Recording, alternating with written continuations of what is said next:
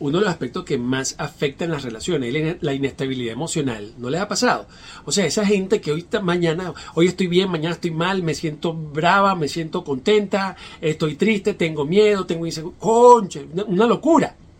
Una locura. O sea, realmente cuando la inestabilidad emocional está presente en una relación, la mayoría de las relaciones se terminan. ¿Qué es importante? Mire, de verdad, verdad, para decírselo por todo el cañón, ser serio.